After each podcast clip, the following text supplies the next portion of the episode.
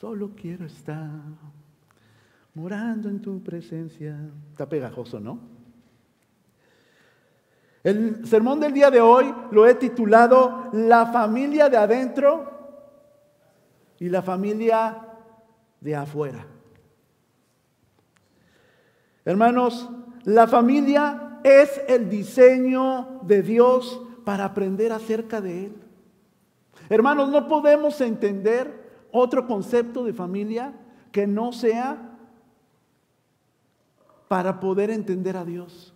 Si tenemos una familia, mis hermanos, es para eso, para entender a Dios. Si estamos solteros y deseamos algún día tener una familia, no es, hermanos, para ser felices por siempre y tener un nidito de amor. Eso es importante, sí, pero no es el objeto por el cual Dios creó al, al hombre, a la mujer y creó una familia. Para tener paseos en el río, navegar en su lanchita por el Columbia River. Eso es bonito y son hermosas memorias pero no es el objeto de la familia. La familia, hermanos, es el diseño de Dios entonces para aprender acerca de él. Miren, hermanos, Dios creó desde el Génesis el modelo de la familia con la concepción de la unión de un hombre y una mujer en una sola carne. En una sola carne, ¿cierto? Es lo que dice la Biblia. Si no me creen, vamos a leer Génesis 2.7. Génesis 2.7 dice, y Dios, el Señor, formó al hombre del polvo de la tierra y sopló su nariz hálito de vida y el hombre se convirtió en un ser viviente. Algunos que son de épocas por ahí de los 60, creo que no, aquí puro joven. Había una canción muy famosa en inglés, pero también la cantaban mucho en español con Enrique Guzmán, un artista de México con solo barro lo formo. Oh, el gran maestro, ¿no? Ahí cuenta ahí la historia de Génesis en esta canción. Dios formó al hombre, Él lo creó. Y miren lo que dice Génesis 2, 18, porque no paró ahí la creación de Dios. Hizo toda la tierra, eh, hizo animales, eh, las plantas, los ecosistemas. Y luego dice en Génesis 2, 18, Luego Dios, el Señor dijo, no es bueno que el hombre esté solo. Voy a hacerle a una güera hermosa ah, de Nueva York, este, muy preciosa, casi modelo, que sea maestra de profesión, que se llama Cristi Paradolfo, ¿verdad? Gracias, Señor. Amén nos hizo una ayuda adecuada. Le hizo a, Roger una rosita, a mi hermana Trini un Eleazar, y así el Señor tiene, nos hizo una persona para que pudiéramos formar una familia y ser una sola carne. Dice en Génesis 2.21, entonces Dios el Señor hizo que el hombre cayera en un sueño profundo y mientras éste dormía le sacó una costilla y le cerró la herida de la costilla que le había quitado al hombre. Dios, el Señor, hizo una mujer y se la presentó al hombre, el cual exclamó, esta sí es hueso de mis, de mis huesitos, iba a decir, de mis huesos, y carne de mi carne. Se llamará mujer, porque el hombre del hombre fue sacada. Por eso el hombre deja a su padre y a su madre y se une a su mujer y los dos se funden en un solo ser. Esta es la idea de haber creado Dios al hombre y a la mujer, ser uno mismo. Ya no tienen dos cosas separadas, ya no, ya no son dos presupuestos, ya no son dos este, eh, cosas eh, diferentes. Es una sola carne. Lo que le pasa a uno le duele al otro y viceversa.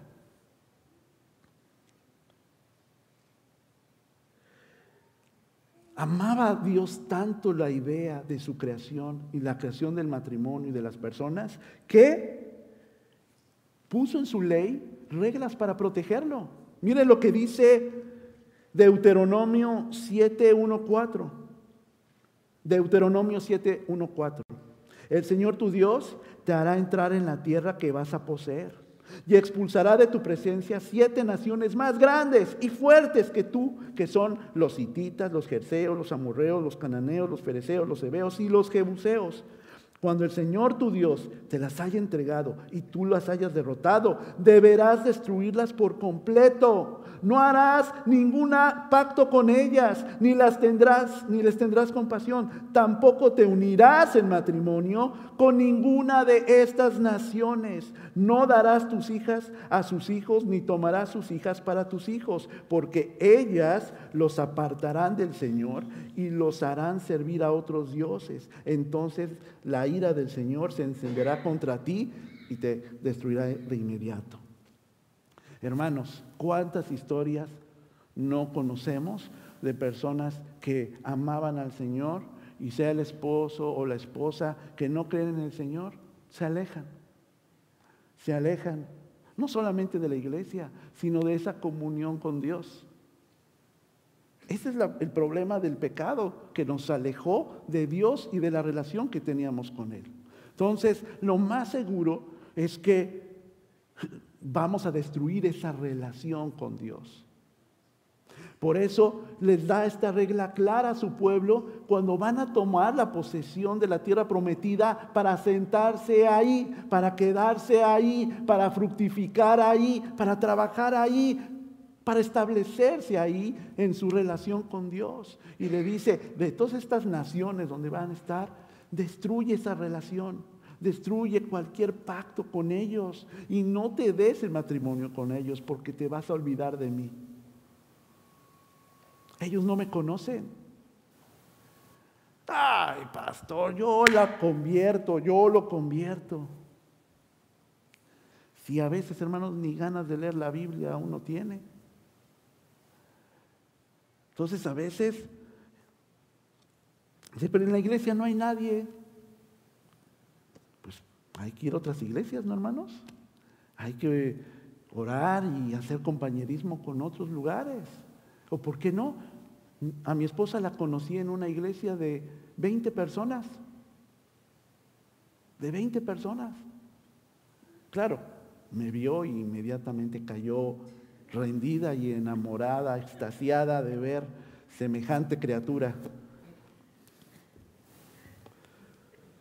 No quedó más remedio que caer de amor, pero lloré mucho tiempo por mi esposa. Cuando ya dije, Señor, yo te quiero servir y no quiero tener a alguien que me aleje de ti.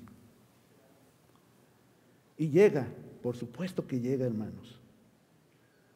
Esa es la idea de lo que Dios quería con la familia. Y esta regla la hizo para poder proteger la idea de que continuara su pueblo, estas familias que iban a ser una nación, adorando a Dios. Yo estoy orando como padre por mis hijos, para que cuando ellos crezcan, yo sé que van a tomar sus decisiones. Y yo sé que Lía a sus 40 años me va a llevar a su primer novio. ¿Por qué se ríen? Y yo sé que ellos lo van a escoger conforme a su gusto y conforme lo que ellos ven en otra persona.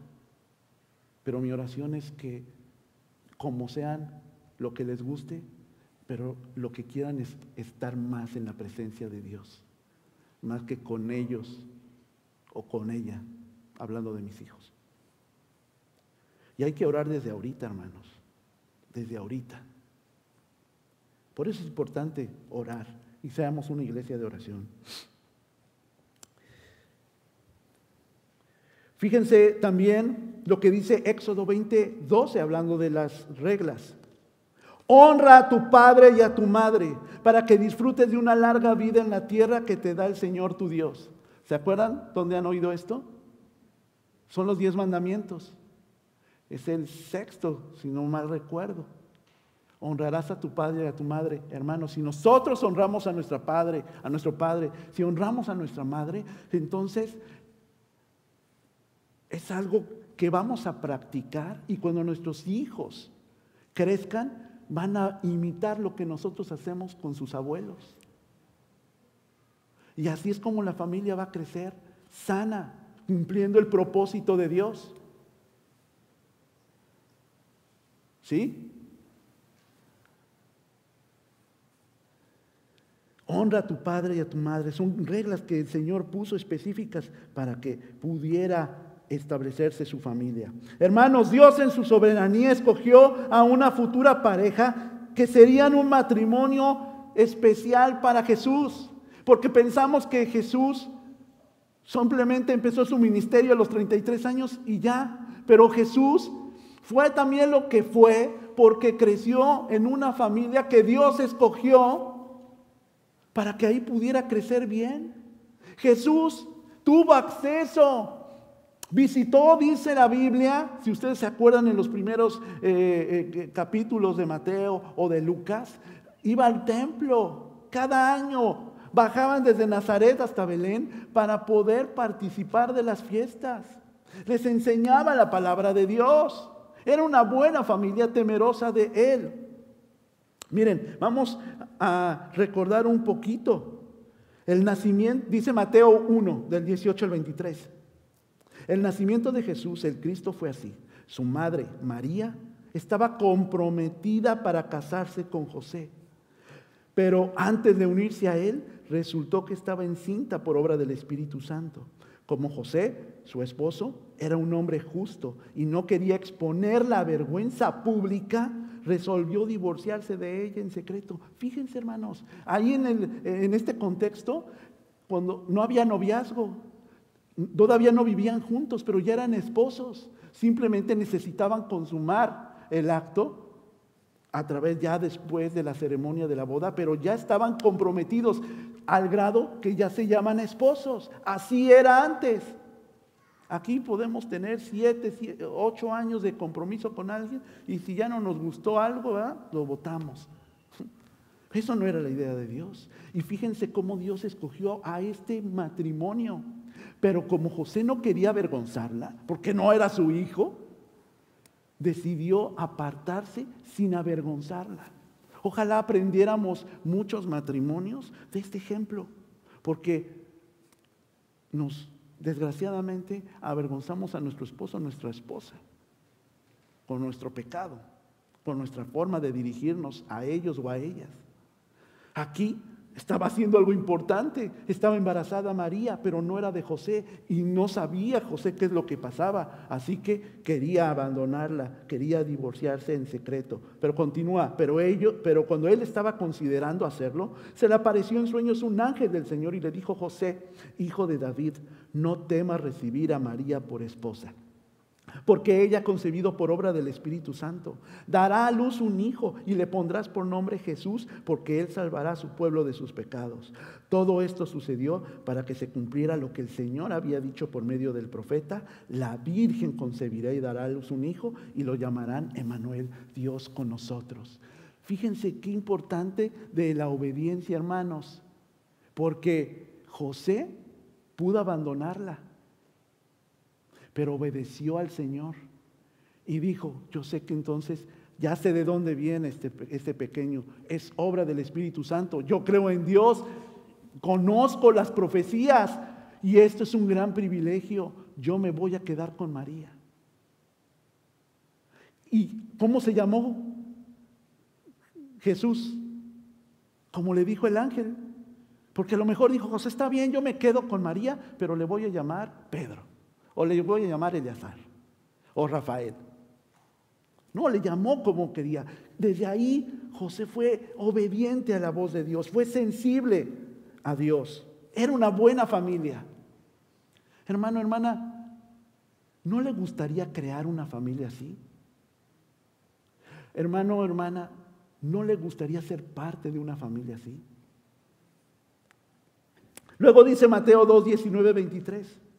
Mateo 2, 19, 23. Después de que murió Herodes, un ángel del Señor se le apareció en sueños a José en Egipto y le dijo, levántate, toma al niño y a su madre y vete a la tierra de Israel, que ya murieron los que amenazaban con quitarle la vida al niño. Así que se levantó José, tomó al niño y a su madre y regresó a tierra de Israel. Pero al oír que Arquelao reinaba en Judea, en lugar de su padre Herodes, tuvo miedo de ir allá Advertido por Dios en sueños, se retiró al distrito de Galilea y fue a vivir en un pueblo llamado Nazaret. Con esto se cumplió lo dicho por los profetas, llamarás a su nombre Nazareno. Por eso Jesús nació en Nazaret. Porque guiados por el Espíritu Santo nacen de allá. Allá tenía que nacer. Y obedecieron como padres. Y por eso Jesús nació ahí. Fíjense hermanos, cómo tuvo cuidado Dios de todo, desde el momento del nacimiento de Jesús. Eso es ser una familia que quiere agradar a Dios.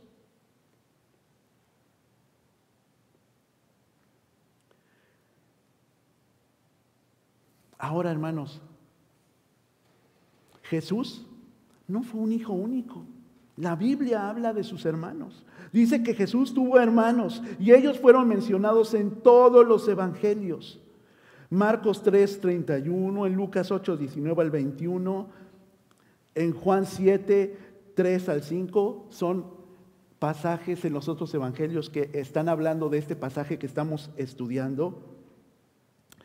Eh, Mateo y Marcos también los mencionan. Miren, vamos a ver Marcos, Marcos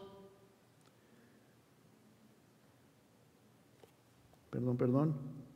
Mateo 13, 55, 57. ¿No es acaso el hijo del carpintero? ¿No se llama su madre María y no son sus hermanos Jacobo, José, Simón y Judas? ¿No están con nosotros todas sus hermanas? Así que, ¿de dónde sacó todas estas cosas? Bueno, y continúa el pasaje, pero aquí identifica no solamente a hermanos de Jesús, o medios hermanos, sino también algunos nombres de ellos. Y menciona que también tuvo hermanas. También seguramente lo hacían enojar a Jesús las hermanas, ¿verdad? O ponerse celoso también. Marcos 6, 3 también da cuenta de esto. ¿No es acaso el carpintero el hijo de María y hermano de Jacobo, de José y de Judas y de Simón? ¿No están sus hermanas aquí? ¿O qué tal Juan 2.12? Después de esto, Jesús bajó a Capernaum con su madre, sus hermanos y sus discípulos y se quedaron allí unos días. Jesús tenía hermanos. Eran los hijos de José y de María. Pero no nos confundamos, Jesús tenía que ser el primogénito, el primero.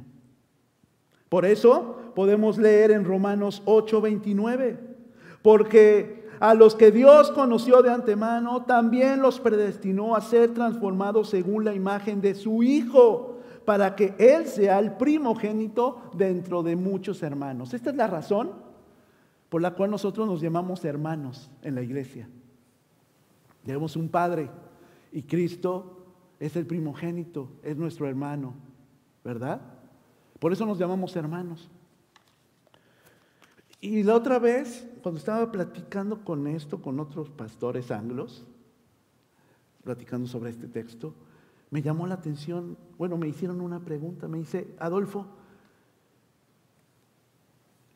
¿sí te has dado cuenta que nosotros no nos llamamos hermanos, no? Nos llamamos por nuestro nombre. es cierto. Si usted va a una iglesia americana, usted no va a escuchar nunca hermanos o hermanas como algo seguido, como referirse a alguien. Me acuerdo que un maestro en el seminario americano decía, a mí no me gusta decirle a las personas hermano o hermana porque es una excusa perfecta para no aprenderme su nombre. Y es cierto. Y yo creo que vamos a tener que empezar a practicar eso. Y aunque somos hermanos y hermanas en Cristo, pero hay que llamarnos por nuestro nombre para aprendernos los nombres de cada uno. Tenía hermanos. Eso es el diseño que Dios quería con el matrimonio, con la familia, un lugar donde pudiéramos aprender de Dios, como lo hizo Jesús.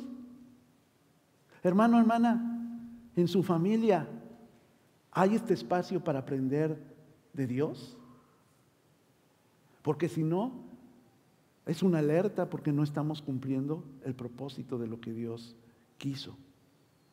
¿Cuánto tiempo dedicamos con nuestros hijos o con nuestro esposo o nuestra esposa para estudiar la palabra?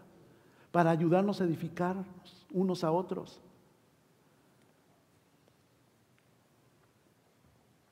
Hermanos, la familia biológica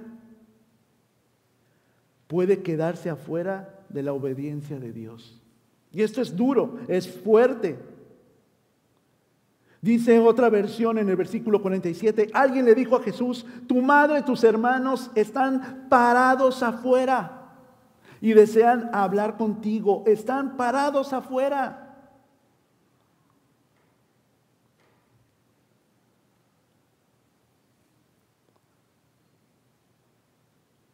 ¿Por qué la familia de Jesús? Hermanos, este fue uno de los pensamientos que me vino cuando estaba leyendo el texto. No estaban ahí adentro, en esa habitación. Cantamos hace rato, ¿no? Yo quiero que tú seas mi habitación. Y ahí están morando.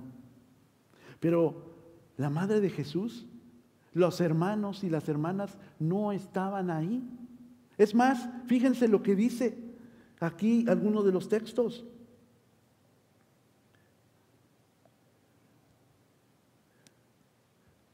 Dice que incluso buscaban prenderlo, la familia, porque pensaban que estaba loco. Chéquense lo que dice Juan 2.12. Juan 2.12. Después de esto Jesús bajó a Capernaum con su madre, sus hermanos y sus discípulos y se quedaron allí unos días. Mm. bueno, ahí los está mencionando Jesús. Y luego en Marcos 3:21 Dice, está mencionando que están juntos. Cuando se enteraron sus parientes, o sea, su familia, salieron a hacerse cargo de él porque decían que estaba fuera de sí. Está todo dentro de este contexto. Y estaban como que entre preocupados, a lo mejor algo avergonzados, y decía, híjole, queremos hablar contigo Jesús porque lo que tú estás haciendo con el pueblo, con los fariseos y todo, está como que alterando a las personas. Y yo, y a lo mejor estás un poco fuera de la realidad. Y la familia protectora, pues quería cuidar a Jesús. Pero parece que no habían entendido todo el tiempo que Jesús estuvo con ellos, cuál era su misión y cuál era su propósito. La familia de Jesús tenía que seguir enseñándole de Dios. Y ahora, ahora él siendo Jesús, tenía que reconocerlo como tal. Hermanos, de nada sirve decir que somos cristianos si no reconocemos a Jesús en nuestra vida. Y dejamos que Él actúe en nuestra vida, en nuestras decisiones. La familia de Jesús estaba fuera de la casa porque sabía que Jesús conocía la Biblia, conocía la ley, hacía cosas milagrosas, pero de eso a que fuera el Mesías, no lo sé, Rick, parece falso.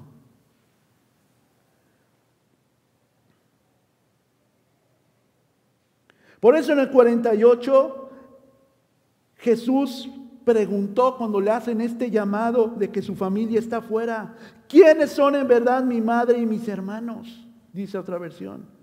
Y hermanos, tenemos que tener cuidado porque no es de que menosprecie a su hermana y a sus hermanos, ni renuncie a su familia, sino que quiere mostrar que el parentesco espiritual va por delante del natural. Debe dejarse a un lado incluso cuando entra en conflicto con las cosas de Dios.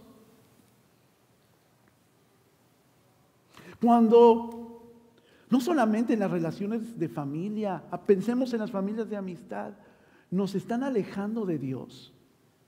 Tenemos que considerar qué tenemos que hacer. Hermano, no quiere decir que un domingo no vaya a visitar a su familia que está lejos o en otro estado. Lo que quiere decir es que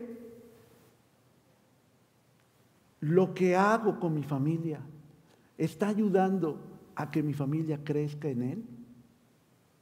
Esa es la verdadera pregunta que debemos hacernos.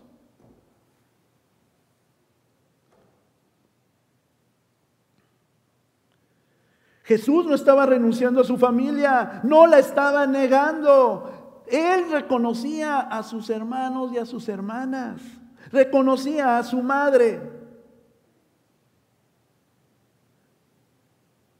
Pero lo que no quería reconocer es que si ellos no entendían, él tenía que seguir con su propósito. Él tenía que seguir compartiendo el mensaje de buenas nuevas. Y es lo que nosotros tenemos que seguir persistiendo como familias. Seguir enseñando el mensaje de buenas nuevas a nuestra familia y a las personas de nuestro alrededor. Hermanos, Él no ha venido a abolir a la familia porque más adelante defiende la ley que exige que los hijos honren a sus padres y a, y a las madres como lo vimos en Éxodo y reprende a quien desarrollan tradiciones que les permite evitar esos cuidados. Fíjense lo que dice Mateo 15, 4, 8. Mateo 15, 4, 8. Dios dijo, honra a tu padre y a tu madre. Esto ya lo dice Jesús. Y también el que maldiga a su padre o a su madre será condenado a muerte. Ustedes, en cambio, enseñan que un hijo puede decir a su padre o a su madre, cualquier ayuda que pudiera darte, ya la he dedicado como ofrenda a Dios. En ese caso, el tal hijo no tiene que honrar a su padre. Así, por causa de la tradición, anulan ustedes la palabra de Dios. Hipócritas. Tenía razón Isaías cuando profetizó de ustedes, este pueblo me honra con los labios, pero su corazón está lejos de mí. Fíjense lo que está diciendo este caso Jesús. Ay, yo ya te estoy dando un dinerito, ya estoy apoyándote, estoy honrándote. Eso no es honrar a tu padre y a tu madre.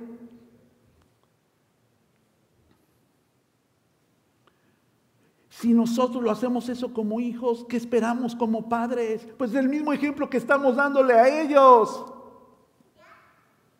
Por eso Jesús sí cree en la familia, cree que es importante, pero cree que es importante que la gente conozca de su Padre y la misión y el propósito de que Jesús, de lo que Jesús estuvo aquí en la tierra, mis hermanos. ¿Lo creemos importante? Para Jesús era todo. El problema es que su familia estaba fuera de la habitación, donde estaba compartiendo el Evangelio.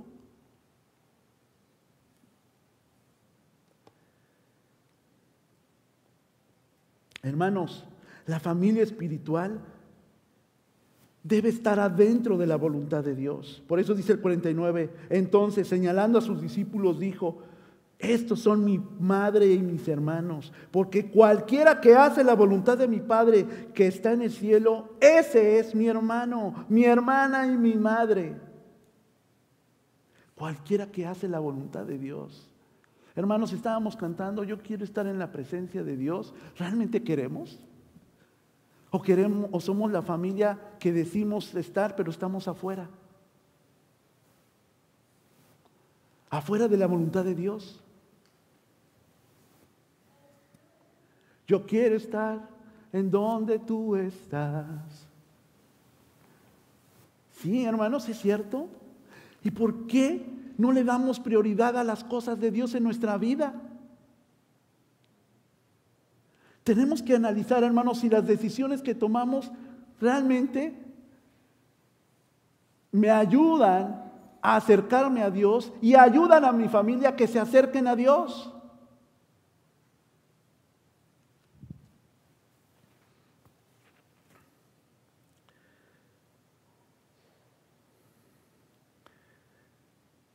Jesús, dice en otra versión, señaló entonces a todos sus discípulos y les dijo, estos son mi madre y mis hermanos, porque cualquiera que obedece los mandamientos de mi Padre que está en el cielo, es en verdad mi madre, mi hermano y mi hermana. Hermanos, desconocer y repudiar a los miembros literales de la familia era tan repugnante que aún el uso de esa imagen habría sido culturalmente ofensivo. Los judíos tenían una cultura sobre la familia muy parecida a nosotros los latinos, de cuidado, de familia, de nido. Por eso cuando escucharon también a Jesús decir eso en ese cuarto y decir que su familia son los que estaban ahí, Tal, vez también se les estrujó el corazón sabiendo que su madre y sus hermanos estaban afuera. Pero nuevamente no estaba negándolos.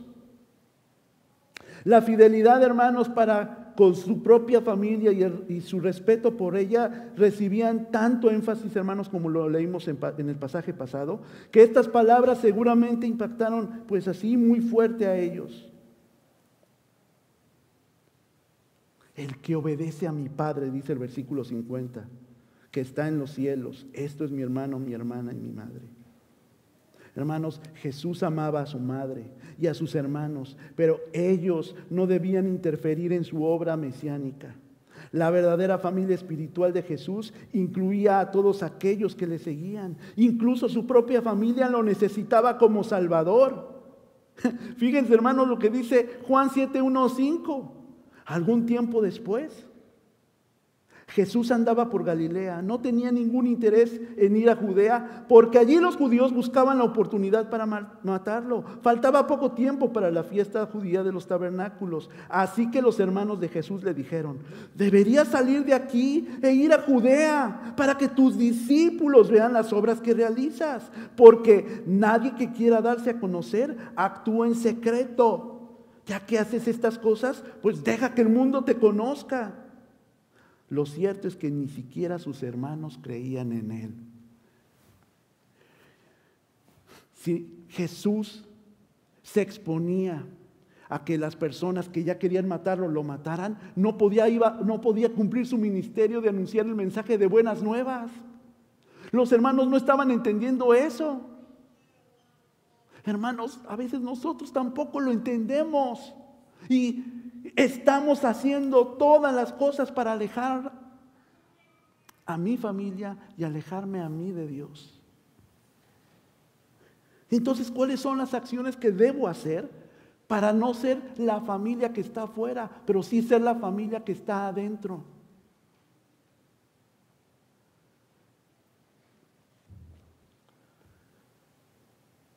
Hermanos, la relación de sangre genealógica de una persona con Israel no garantiza un lugar en el reino de Dios, como tampoco lo hace la relación familiar de la persona. Sería fabuloso que porque yo creyera, mis hijos también.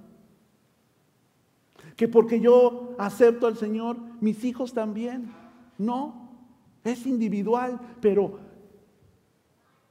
yo prefiero, hermano, que diga, voy a hacer todo lo que pueda para que mi familia la acerque a Dios, a que usted después en algún momento diga, estoy tan arrepentido porque no hice esto.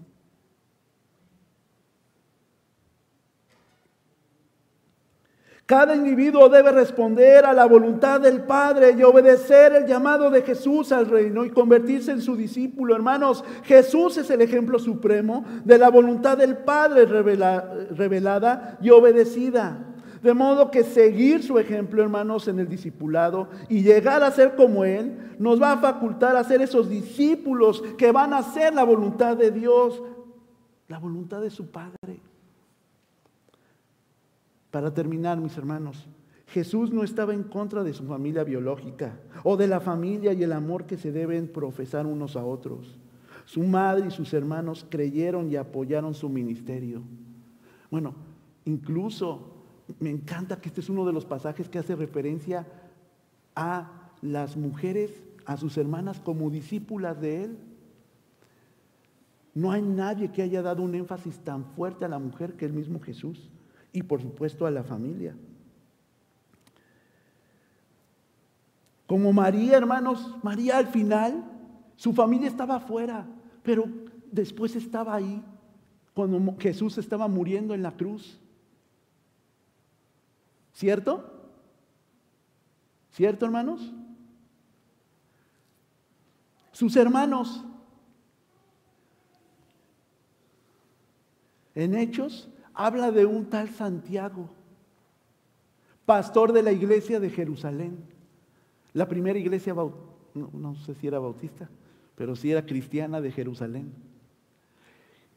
El pastor era Santiago, el mismo autor de la carta que se llama también homónima Santiago. Él es el hermano carnal de Jesús, que seguramente era de los que estaba afuera, pero después estaba liderando la iglesia, porque entendieron quién era Jesús. Hermano, hermana, joven, entienda que, Dios nos creó para reconocerle, para aprender de Él, para tener una vida viviendo el Evangelio, teniendo una vida en paz con nuestros vecinos y con nuestros hermanos.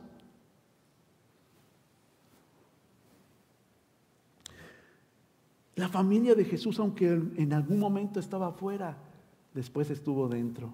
Y esta es una gran oportunidad porque mientras hermanos, hermanas, jóvenes, mientras haya vida, hay la oportunidad para acercarnos a Jesús.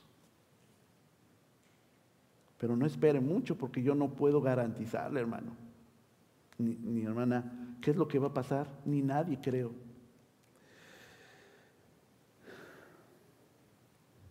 Somos hermanos de la familia espiritual de Jesús cuando volvemos nuestra vida a Él y a sus enseñanzas. Jesús tuvo en su ministerio mucha oposición por parte del pueblo, por parte de sus familiares, hemos visto, y de las personas que eran autoridades de su pueblo, que conocían la ley, pero desconocieron a Cristo. Hermanos, nuestra vida no regenerada es una oposición directa a Jesús.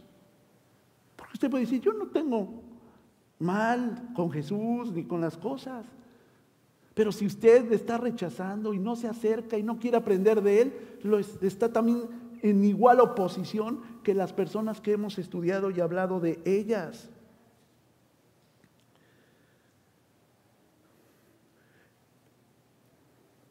Ni su madre y sus hermanos podían ser parte del reino de Dios si no se arrepentían y cambiaban de dirección su vida. Y hermanos, la familia de Jesús decidió quedarse fuera de la habitación en ese momento. No querían escucharlo y mucho menos obedecerle. Ellos después comprendieron quién era Jesús y tomaron esa decisión individual de aceptarlo en su vida. Hermanos, escúchenme, quedémonos en la habitación con Jesús haciendo su voluntad.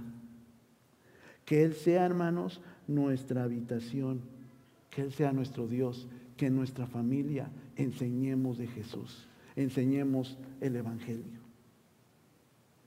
¿Me acompañan a orar? Señor,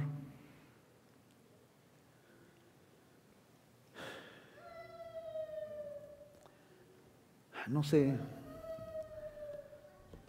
no sé cómo empezar esta oración, Señor porque veo los rostros de mis hermanos y, y yo sé que son excelentes personas, que son personas que quieren acercarse a ti, pero que a veces no saben cómo, que quieren fundar su familia en ti, pero no se atreven a tomar decisiones por miedo. Dios, si tú nos expones en tu palabra que tu familia, incluso cercana a tu primer núcleo, no creía, ayúdanos como le diste a través de tu Espíritu Santo esa gracia a Jesús para convencernos que tú eres el camino, la verdad y la vida. Que debemos crecer en ti que debemos abandonar aquello que nos deja fuera de esa habitación para escuchar tu palabra, para obedecerla también. Ayúdanos, Señor. Te necesitamos más que nunca. Te necesitamos como familia, sí. Te necesitamos en individual, sí. Ayúdanos, Señor. Queremos ser estas familias que te agradan, Padre. En tu nombre, Jesús.